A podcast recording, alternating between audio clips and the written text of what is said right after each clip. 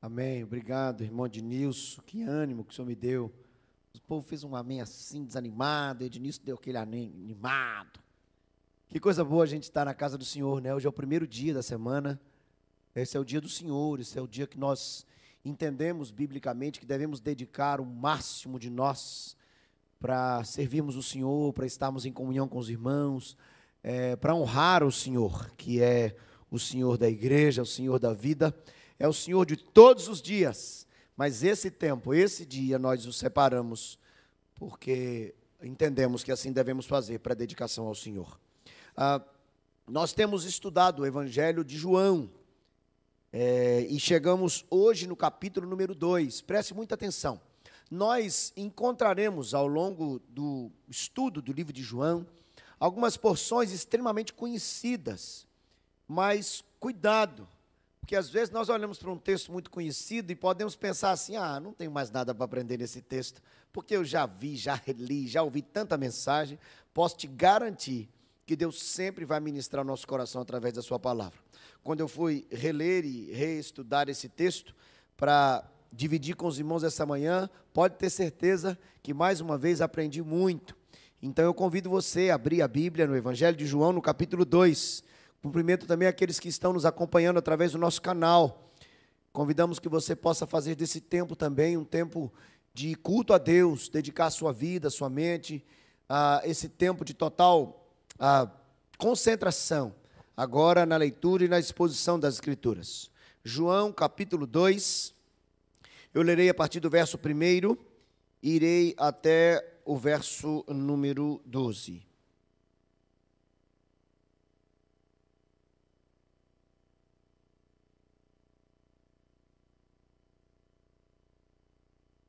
Diz assim nas Escrituras, prestem atenção, por favor. Três dias depois, houve um casamento em Caná da Galileia, achando-se ali a mãe de Jesus. Jesus também foi convidado com os seus discípulos para o casamento. Tendo acabado o vinho, a mãe de Jesus lhe disse: Eles não têm mais vinho. Mas Jesus lhe disse: Mulher, que tenho eu contigo? Ainda não é chegada a minha hora. Então ela falou aos serventes: Fazei tudo o que ele vos disser. Estavam ali seis talhas de pedra que os judeus usavam para as purificações, e cada uma levava duas ou três metretas. Jesus lhes disse: Enchei de água as talhas, e eles a encheram as encheram totalmente. Então lhes determinou: tirai agora e levai ao mestre Sala. Eles o fizeram. Tendo o mestre Sala provado a água transformada em vinho, não sabendo de onde viera, se bem que o sabiam os serventes que haviam tirado a água, chamou o noivo e lhe disse: Todos costumam pôr primeiro o bom vinho e, quando já beberam fartamente, servem o inferior. Tu, porém, guardaste o bom vinho até agora. Versículo 11, na verdade, nós leremos até aqui. Leiamos juntos. Com este, deu Jesus princípio aos seus sinais em Caná da Galileia. Manifestou a sua glória e os seus discípulos crerão nele. Louvado seja Deus por Sua palavra e pelo privilégio de termos a Bíblia em nossas mãos livremente. Que o Senhor nos ajude a compreender aquilo que Ele administrar aos nossos corações na manhã de hoje. Eu inicio esta reflexão fazendo uma pergunta, mas por favor, é, mantenha-se ah, em silêncio, no sentido de que não precisa responder para mim, responda para si mesmo aí no seu lugar. Quando ah, você, eu estou falando você porque eu já pensei sobre isso essa semana. Quando você pensa em milagre, o que você pensa de fato? Qual ah, o sentido de milagre ah, quando você pensa sobre isso? Claro, talvez, ah, claro, talvez não, não, não, combina. Claro que é, é, é de consenso que entendamos que milagre é algo extraordinário. Creio que todos concordamos nisso. É algo que, inclusive, por ser extraordinário, eu e você não podemos realizar. Ah, mas o que mais? Quando pensamos em milagre de forma prática, trazendo isso para as nossas vidas, qual é o foco quando pensamos em milagre? Quando pensamos em milagre, ah, devemos admitir que nós pensamos naquilo que nós precisamos muito que seja feito, mas que nós não temos condições de fazer, ou talvez todas as circunstâncias ao nosso redor provam que isso não pode acontecer, mas nós precisamos que aconteça. Isso é milagre. Alguma coisa errada nisso? Em termos de conceito? Talvez não. Mas o grande ponto de reflexão é que é o, é, o que está no foco quando nós pensamos em milagre. Normalmente, quando pensamos em milagre, quem é que está no foco disso? Nós. Por quê? Porque nós oramos por milagre, porque nós queremos ser satisfeitos naquilo que nós precisamos. Pastor, o senhor está dizendo que existe algum problema em orar clamando por um milagre? Alguém ouviu dizer isso? Não, eu não estou dizendo isso. O grande ponto é que nós precisamos compreender que, ainda que necessitemos e devamos orar por milagres nas nossas vidas, por crermos que Deus continua tendo o mesmo poder para operar milagres, precisamos compreender biblicamente qual a razão estabelecida pelo Senhor para a realização de milagres. E eu posso garantir a você que ele não fez isso com foco em mim e nem em você. Talvez isso seja frustrante, não é verdade? Mas é o que a Bíblia nos ensina. E é o que eu quero mostrar para vocês olhando para esse texto. Nós temos estudado o Evangelho de João e as lições têm sido extremamente preciosas. Mas no último domingo e hoje eu quero destacar no que diz respeito ao quarto Evangelho uma verdade que é, é, é a grande verdade do texto, em que, que inclusive o evangelista destaca no capítulo número 20, que é o que? O objetivo de ter sido escrito o Evangelho de João. O Evangelho de João foi escrito com o objetivo central de anunciar a pessoa de Jesus Cristo como Filho de Deus, o Messias enviado, que tem todo o poder para transformar qualquer situação. E ao anunciar o, o Cristo como ele de fato é, o objetivo é claro que a glória do Senhor se manifeste e que nós creiamos no Senhor tudo que nós estudarmos no Evangelho de João, absolutamente tudo que virmos e que imaginarmos e que recebermos a partir das palavras do evangelista ou do registro que ele fez delas, tem, ah, acima de tudo, o objetivo de que o Cristo seja conhecido e crido. Nós vimos no último domingo um pouquinho sobre o cristianismo a partir do texto de João, nos versos anteriores, quando nós vemos o, o chamado de Jesus Cristo para alguns dos seus discípulos. E vimos isso acontecendo de forma extraordinária pela ação do Espírito Santo de Deus no anúncio das Escrituras e de uma forma particular no chamado direto do Senhor em um dos seus uh, discípulos. Nós temos um destaque no final da perícope anterior uh, para um uma das conversas do Cristo com um daqueles que foram chamados. Mas o grande ponto da, da, do estudo anterior é a mensagem que foi destaque. E a mensagem qual era? Qual é? O Cordeiro de Deus que tira o pecado do mundo. Este, essa é a mensagem central do Evangelho de Jesus Cristo, com toda a explicação possível acerca desta mensagem. Mas lembram-se da conversa, uh, uh, do episódio da, da, do chamado de Natanael? É, o texto no capítulo anterior, ele nos chama a atenção para a, a, maneira como Natanael recebe as escrituras ah, e ele mesmo tendo sido tendo recebido uma informação equivocada e na sua ignorância ele questiona a origem do Messias, mas o Senhor dirige-se a Natanael e disse assim: "Olha, antes que você me visse, eu te vi". Isso é de uma profundidade teológica incrível porque inclusive ah, nos aponta para a verdade de que antes de termos os nossos olhos abertos, ou melhor, antes de os nossos olhos enxergarem o Salvador, foi Ele quem abriu os nossos olhos, Ele nos viu primeiro. E isso é extraordinário demais, porque nos faz render ante a verdade de que sem ele continuaríamos mortos. E o texto que ah, está diante dos nossos olhos nesse momento aponta mais uma vez um momento cronológico. Por favor, volte os olhos para o texto. Como é que inicia o versículo 1 do capítulo 2? Leiam, por favor. Três dias depois. O que nós temos agora é um novo cenário sendo construído diante dos nossos olhos.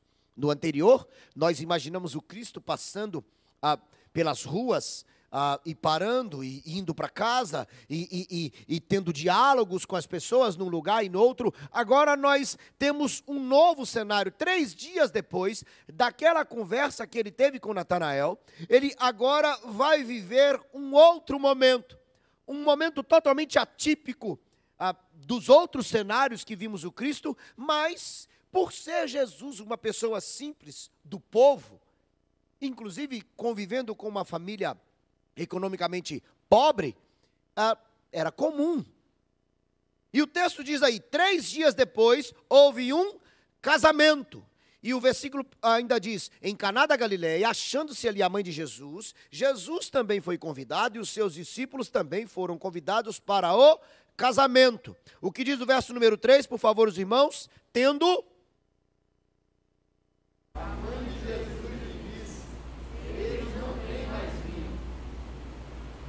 Percebam o cenário que temos aqui. O texto diz, e eu já expliquei, que ah, três dias depois daquele encontro, o Senhor ah, é convidado.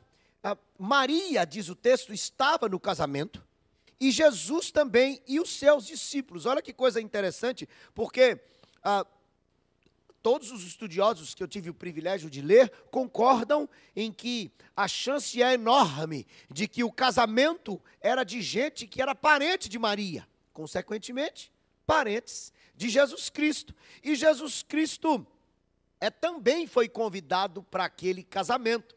Você percebe que é, isso é coisa de gente pobre mesmo, né?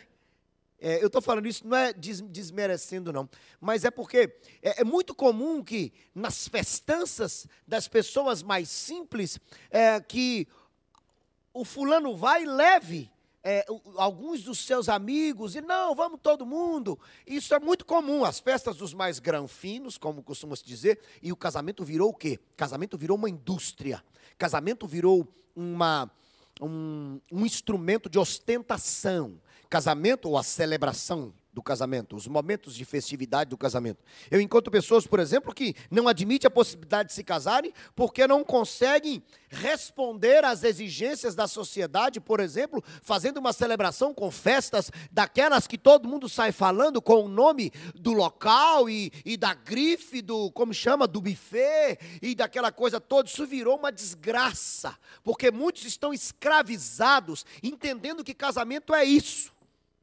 E não é. E não é. Nos casamentos de hoje em dia, é claro que eu compreendo que com todas as exigências, hoje tem que fazer um ajuste para que a lista caiba ali, sei lá, 100, 150, 200, 250, dependendo dos recursos, porque as exigências são altas demais. Mas naqueles dias e hoje ainda, no casamento dos menos afortunados, que normalmente são pessoas ah, com maior hospitalidade, com o coração mais aberto, para, com a sua simplicidade, dividir a sua alegria com os outros. É assim que funciona ainda hoje. Não, vamos lá para o casamento do fulano.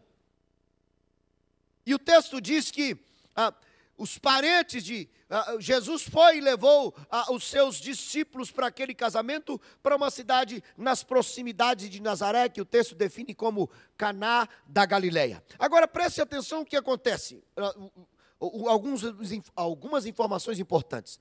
O casamento naqueles, naquela época durava cerca de sete dias.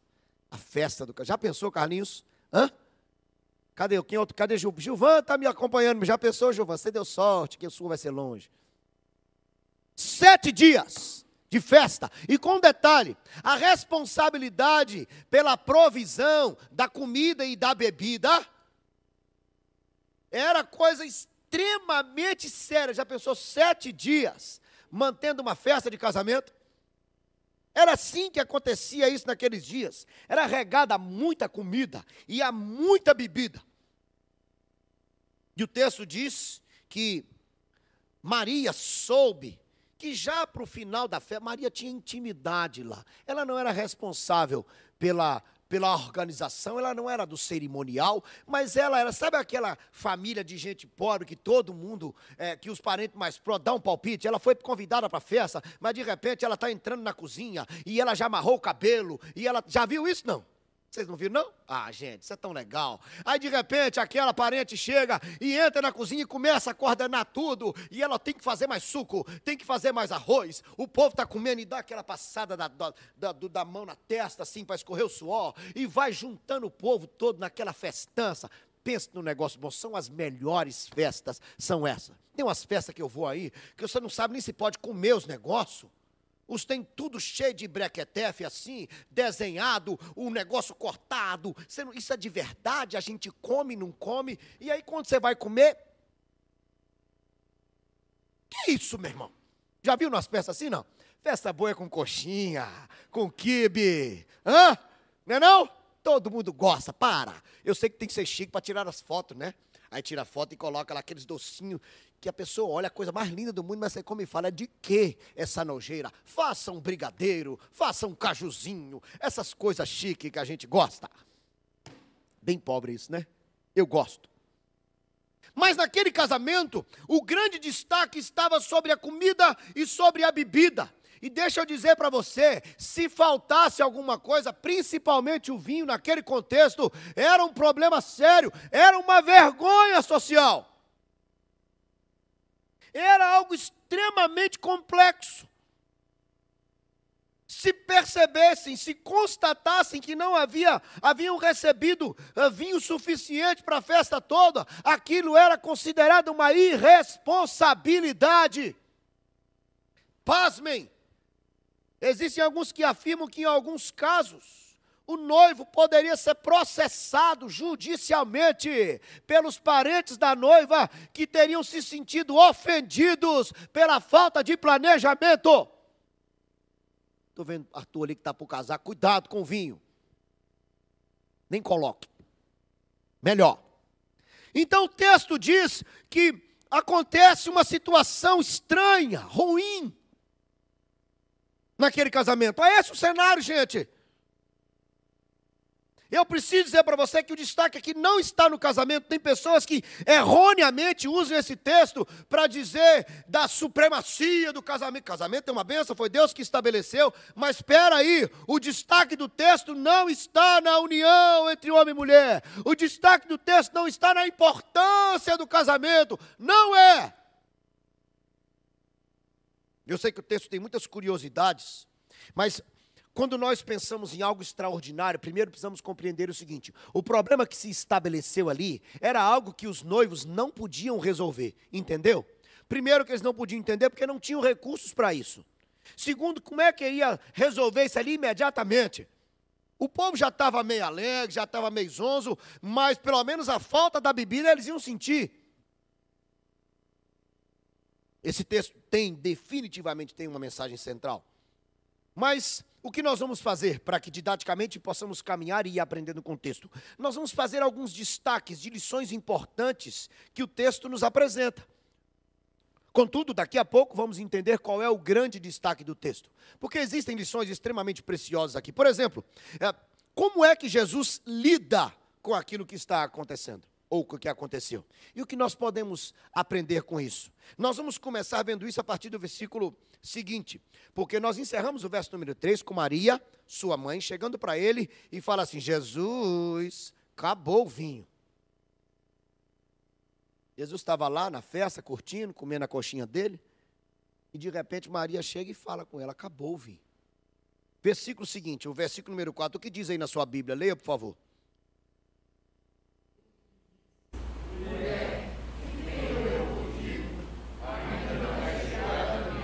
Eita! A mãe de Jesus chega para ele e conta para ele um problema. Ela certamente já havia percebido ao longo daquela caminhada com ele que Jesus não era simplesmente mais um filho. Ela já rece tinha recebido, não apenas percebido, uh, porque ela já havia entendido isso, porque Deus havia falado com ela. Mas ela, na caminhada de Jesus, ela definitivamente já tinha percebido isso. E ela então vai até Jesus e fala: Jesus, acabou o vinho, e agora? Aí Jesus chega para ela e diz assim: Mulher, que tenho eu contigo? Ainda não é chegada a minha hora. Hã? Você lembra esse texto e fala: Nossa, Jesus foi meio rude com a mãe dele, não foi não? Gostaria que ó, o meu filho chegasse, eu fico imaginando o Theo virando para a Natália e falando assim: mulher, faça o meu leite com Todd, por favor. Hum? É importante que nós entendamos o seguinte: quando Jesus dirige-se à sua mãe como mulher, não, Jesus não estava sendo indiferente, nem rude, muito menos mal educado. Eu quero lembrar você que ele se dirigiu a ela de igual maneira quando estava ainda na cruz. E dirigiu-se também a Maria Madalena de forma semelhante. Essa é uma expressão respeitosa. Essa é uma expressão, eu posso dizer, considerando o tipo de relação humana, até reverente, de dirigir-se um, a uma mulher naqueles dias. Mas não posso desprezar um tom de repreensão. Não posso. Não posso pela expressão em si, mas também pelas palavras que se seguem. Porque ele chama-lhe a atenção e, tendo-lhe chamado a atenção, ele, ele faz uma pergunta: ele diz: Que tenho eu contigo? Eu poderia citar aqui alguns caminhos de tradução desta expressão, mas eu vou me deter àquela que talvez facilite o nosso entendimento. É como se Jesus tivesse voltado para Maria e, e, dito assim: ah, O que eu e você temos em comum? Pastor, que absurdo! Ei, é muito mais profundo do que uma relação entre uma mãe e um filho. Jesus está aqui trazendo lições extraordinariamente sérias para mim e para você, inclusive que tange ao entendimento do papel e da importância, grande importância, de Maria na história. Quando Jesus volta-se para sua mãe e chama-lhe a atenção, ele está ensinando a ela e a nós qual era o papel de Maria no ministério do Messias. Jesus está chamando-lhe a atenção, mesmo que de forma respeitosa, para que ela compreendesse qual era o lugar dela.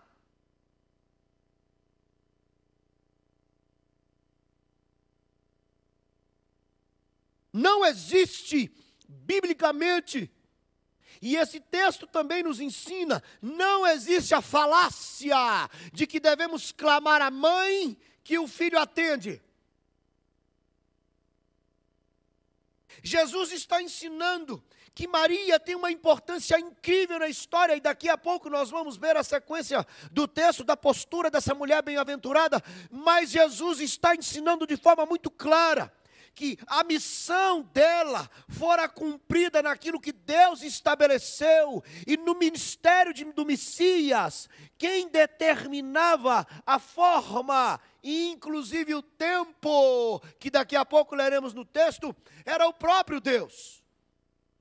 Ele se volta para a mãe e diz o seguinte: Olha, mulher, é como se dissesse: Eu estou entendendo, que bom, mas presta atenção, você só vai até aí. O seu papel não pode transpor a barreira daquilo que é peculiar ou, ou imprescindível ou uh, prioritário a mim na missão que recebi do Pai. Na sequência do texto ele fala assim: ainda não é chegada a minha hora. Noutras tantas vezes que essa expressão ou o tempo que aparece nas Escrituras, nós vemos o Cristo falando acerca do seu sofrimento. Nós o vemos dizendo sobre a sua hora, sobre aquilo que ele passaria de sofrimento, morte e ressurreição. Ele fala da sua missão todas as vezes que ele ah, usa de palavras semelhantes a essa. E quando se volta para a mãe e diz o seguinte: Olha, mulher, a minha hora ainda não chegou, é como se estivesse ensinando-a e reivindicando algo que lhe era por direito. o direito de decidir, ou melhor, de viver aquilo que já fora definido com, pelo Pai sobre o tempo da sua ação, não apenas na história, naquele momento presente, mas também da sua entrega para morrer e ressuscitar e cumprir aquilo que recebeu do Senhor. Um dos estudiosos de muito conceito, que respeito muito, Carson, ele diz assim: ao repreender sua mãe, embora com cortesia, declara no início de seu ministério sua completa liberdade em relação a qualquer tipo de conselho, agenda ou manipulação humana. Ela, como qualquer outra pessoa, deve vir a ele, como ela que é Maria, deve vir a ele como o Messias prometido, o Cordeiro de Deus que tira o pecado do mundo. Jesus está ensinando que, embora tenha sido uma mulher extremamente importante na história, alvo do, do, amor e misericórdia de Deus e do privilégio de ter sido escolhida para que Jesus viesse ao mundo, ela também, pecadora que era, como eu e você, deveria dirigir-se ao Cristo, sendo Ele o Messias, reconhecendo como tal, sem dar-lhe ordens, sem dar-lhe conselho, mas prostrando-se diante dEle como Deus. Inclusive, entendamos, a salvação de Maria também só se tornou possível por causa da obra de Jesus Cristo de Nazaré. Isso nos ensina de forma extraordinária, porque precisamos compreender a grandeza a soberania do Senhor na história em fazer cumprir aquilo que Ele estabeleceu, segundo Sua vontade e para a Sua glória. Que direito temos nós de, como tornou-se costumeiro nos nossos dias, dar ordens para Deus, determinar coisas, requerer coisas,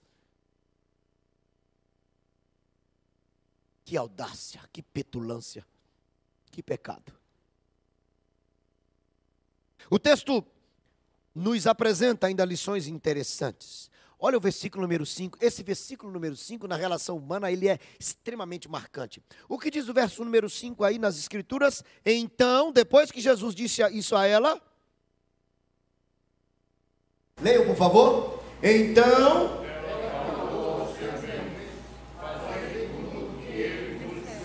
Agora, Maria, sentindo-se desrespeitada por Jesus, ficou magoadinha no canto e falou com Jesus: quando chegar em casa a gente conversa. Não. Maria tinha a ação do Senhor na mente e no coração dela. Olha que coisa extraordinária. Maria nunca requereu para si o título que deram para ela. Maria nunca portou-se de maneira a ser vista e receber a carga que ela jamais poderia carregar. De ser uma mediadora entre nós, o Senhor, por exemplo. De ser adorada como alguém que poderia suprir-nos de alguma coisa. Não! Quando Maria recebe aquela repreensão do Cristo, entendendo pela ação do Espírito Santo de Deus a seriedade daquilo, ela se volta para os serventes sem questionar, sem pestanejar, sem vacilar. Ela se volta para os serventes e diz o seguinte: Nós devemos obedecer a Ele. Façam tudo que ele vos disser. Entenderam? Que lição extraordinária. Existia um problema que precisava de socorro, gente? Claro. Existia algo que os homens não podiam resolver, que ia ser uma vergonha. Se alguém podia mudar aquele cenário, só podia ser Jesus, mas ninguém dá ordem para ele, ninguém define o que ele deve fazer e nem como deve fazer, porque ele é Deus. E Maria entende isso, e ela entende que o papel meu e seu, mesmo que estejamos esperando um milagre da parte do Senhor, o que nos cabe é o que, gente? A obediência. Mas e se Jesus não fizer o milagre? Nosso papel, nosso papel não mudou cabe-nos a obediência. Ah, mas eu orei para que ele salvasse e morreu. Cabe-nos a obediência. Mas eu orei para que eu passasse na prova e eu não passei. Cabe-nos a obediência. Mas eu esperava que desse tudo certo e deu errado. Cabe-nos a obediência. Mas eu sonhei, eu preparei, eu estudei, eu conversei, eu fiz tudo o que eu podia fazer. Mas Deus não fez aquilo que ele tinha que fazer. Não, cabe-nos a obediência. Simples assim. Entendeu? Por mais duro que seja, mas ainda é o melhor. Porque a Bíblia nos ensina que aquilo que Deus faz, aquilo que Deus estabeleceu, é perfeito, é bom, é agradável. Aí o texto então vai trazer para nós ah, outras lições interessantes. Primeiro eu quero fazer um destaque, porque depois que isso aconteceu, o texto diz aí, olha só, o versículo número 6. O que diz o verso número 6, gente?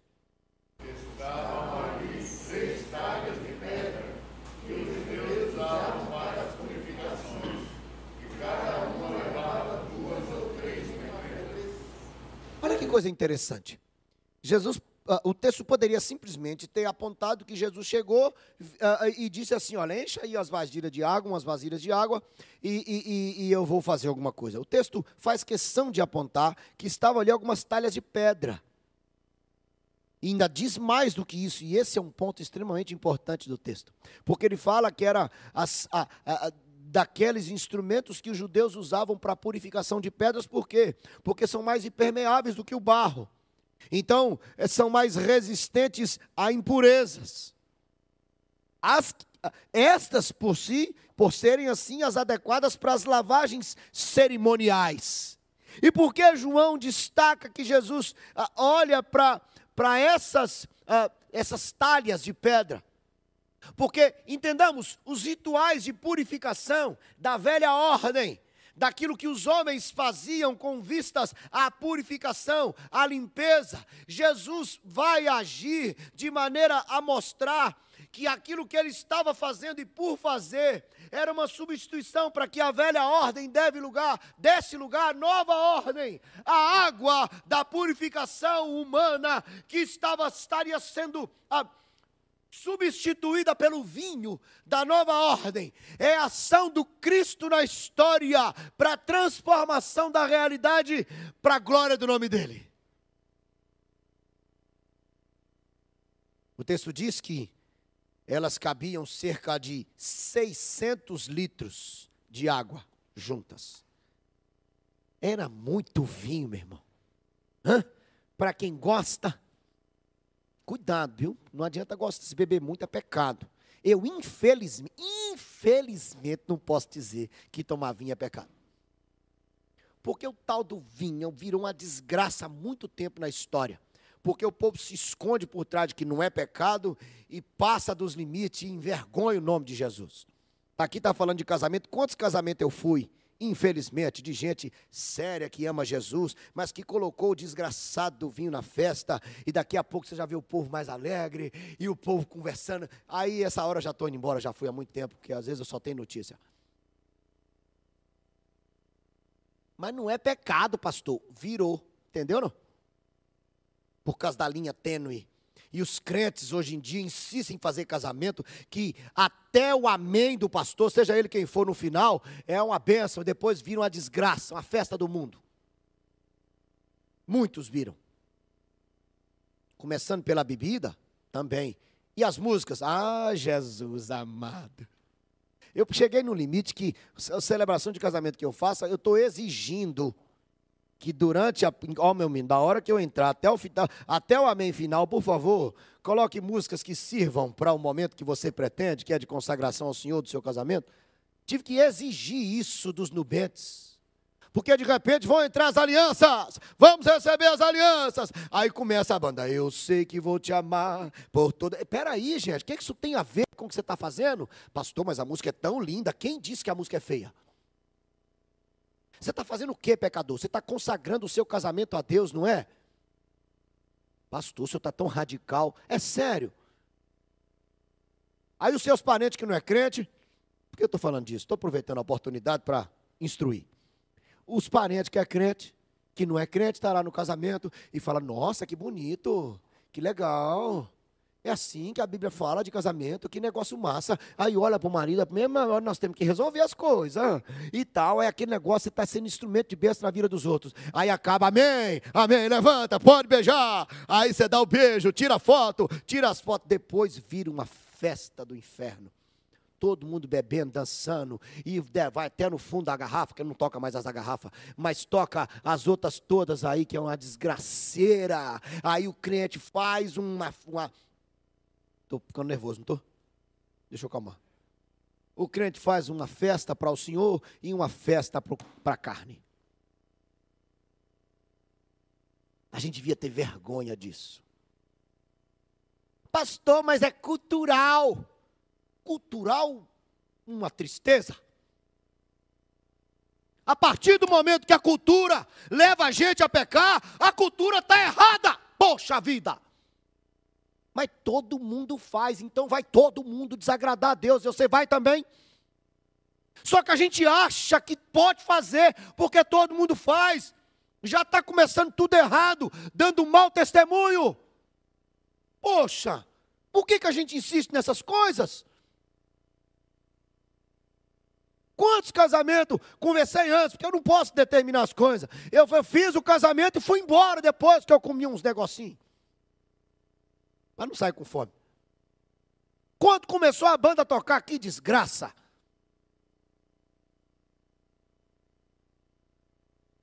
Entendeu não?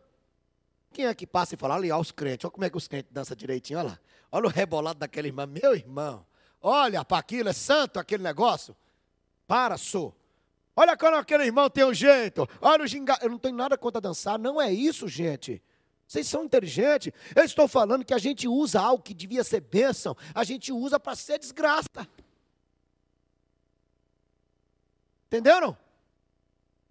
Tá bom. Chega. 600 litros de vinho.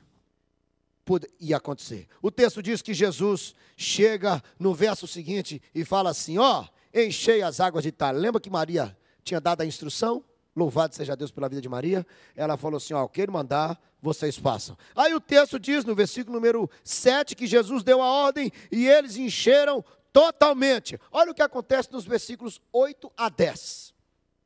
Jesus chega, depois que ele mandou encher as águas, as talhas de água, ele fala assim: agora pega uma prova aí e leva lá para o mestre sala. Sabe o que é esse sujeito? Esse sujeito é o mestre cerimônia. Esse sujeito é o dono do buffet. Esse sujeito é o, é o responsável pelo cerimonial. Tem um negócio cerimonial chique agora, não tem?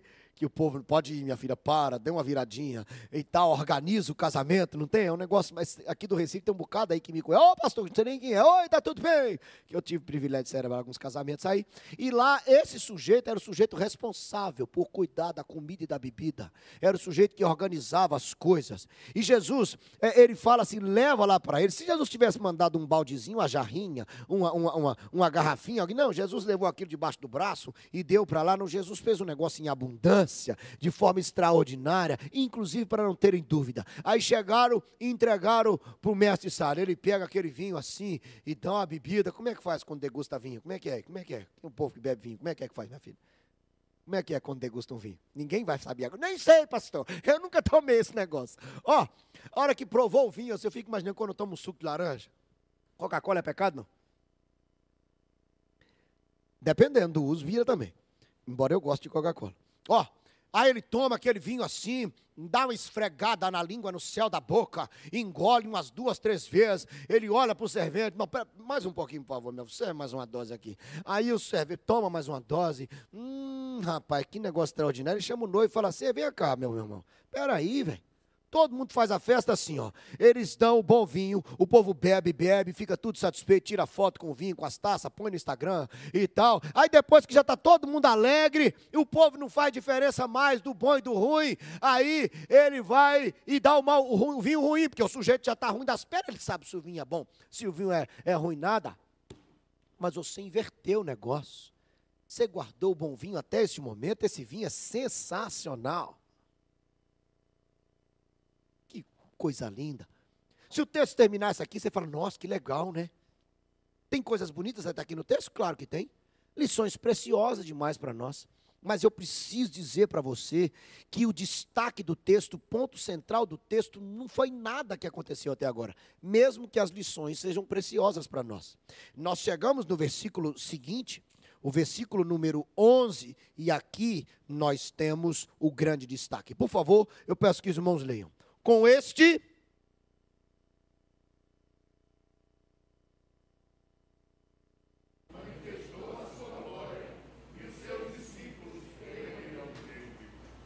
Preste atenção, meu querido, para que nós entendamos a, a razão de ter o Senhor agido de forma tão extraordinária nessa festa de casamento, em ter transformado a água em vinho. O texto diz assim: com este, ele está falando com este sinal. Sinal é algo que aponta para alguma coisa. E ele diz assim: deu Jesus princípio aos seus sinais. É, o que o texto está dizendo é o seguinte: que com esta manifestação extraordinária, Jesus fez o primeiro dos seus muitos sinais que serviriam para o que, gente? Para manifestação da glória de Deus, do Cristo. O que o texto está dizendo é que o Senhor manifestou-se de tal maneira que aquilo que ele fez é para que as pessoas olhassem e o percebessem como quem de fato ele era, o Messias enviado do Senhor. O destaque não estava na festa, no casamento, na água, nem no vinho. O destaque estava em que, vendo aquelas coisas, o reconheceriam de forma gloriosa como aquele que fora enviado pelo Senhor. Claro, eu preciso destacar que o grande, o momento mais extraordinário da manifestação de, da glória do Senhor é tendo ele ah, entregado-se a si mesmo ah, para sofrer, morrer e ressuscitar, vencendo a morte, e isso leva, seria usado, e ainda o é, e deve ser, para glorificar o nome do Cristo. Mas este sinal serviu para que olhassem para ele e o percebessem como tal. João Calvino afirma assim: deste fato descobrimos o propósito dos milagres, pois a expressão equivale a uma declaração de que Cristo realizara este milagre com o intuito de revelar sua glória. As ações extraordinárias do Senhor na história, nas Escrituras e nos nossos dias, aquilo que acontece que só Deus pode fazer, não é primariamente para que nós sejamos atendidos nas nossas demandas. Aqui o Senhor faz isso de algo tão extraordinário, para que o reconhecesse como ele era, para que a glória fosse dada ao nome dele, com o objetivo de anunciar a nova ordem, o novo tempo, o tempo do reino espiritual em Jesus Cristo de Nazaré. Atenção. O texto termina dizendo: E os seus discípulos creram nele. Quero lembrar que há pouco tempo ele havia chamado os primeiros, que o responderam positivamente, até porque ninguém pode responder de outra maneira quando é chamado pelo Senhor. O chamado dele é irresistível, porque sua vontade decretiva se estabelece de forma que nós não podemos mudar. Aqueles discípulos ainda uh, neófitos, ainda assim um conhecimento aprofundado de quem ele era, mas obedientes ao seu chamado, agora o texto diz que eles viram a manifestação da glória do Senhor, e o texto diz que aconteceu o que, gente? E eles então creram nele. Este é o, a, esta é a mensagem central desse texto é a manifestação da glória de Deus, para que o nome dele fosse visto e para que a fé alcançasse o coração daqueles que ali estavam.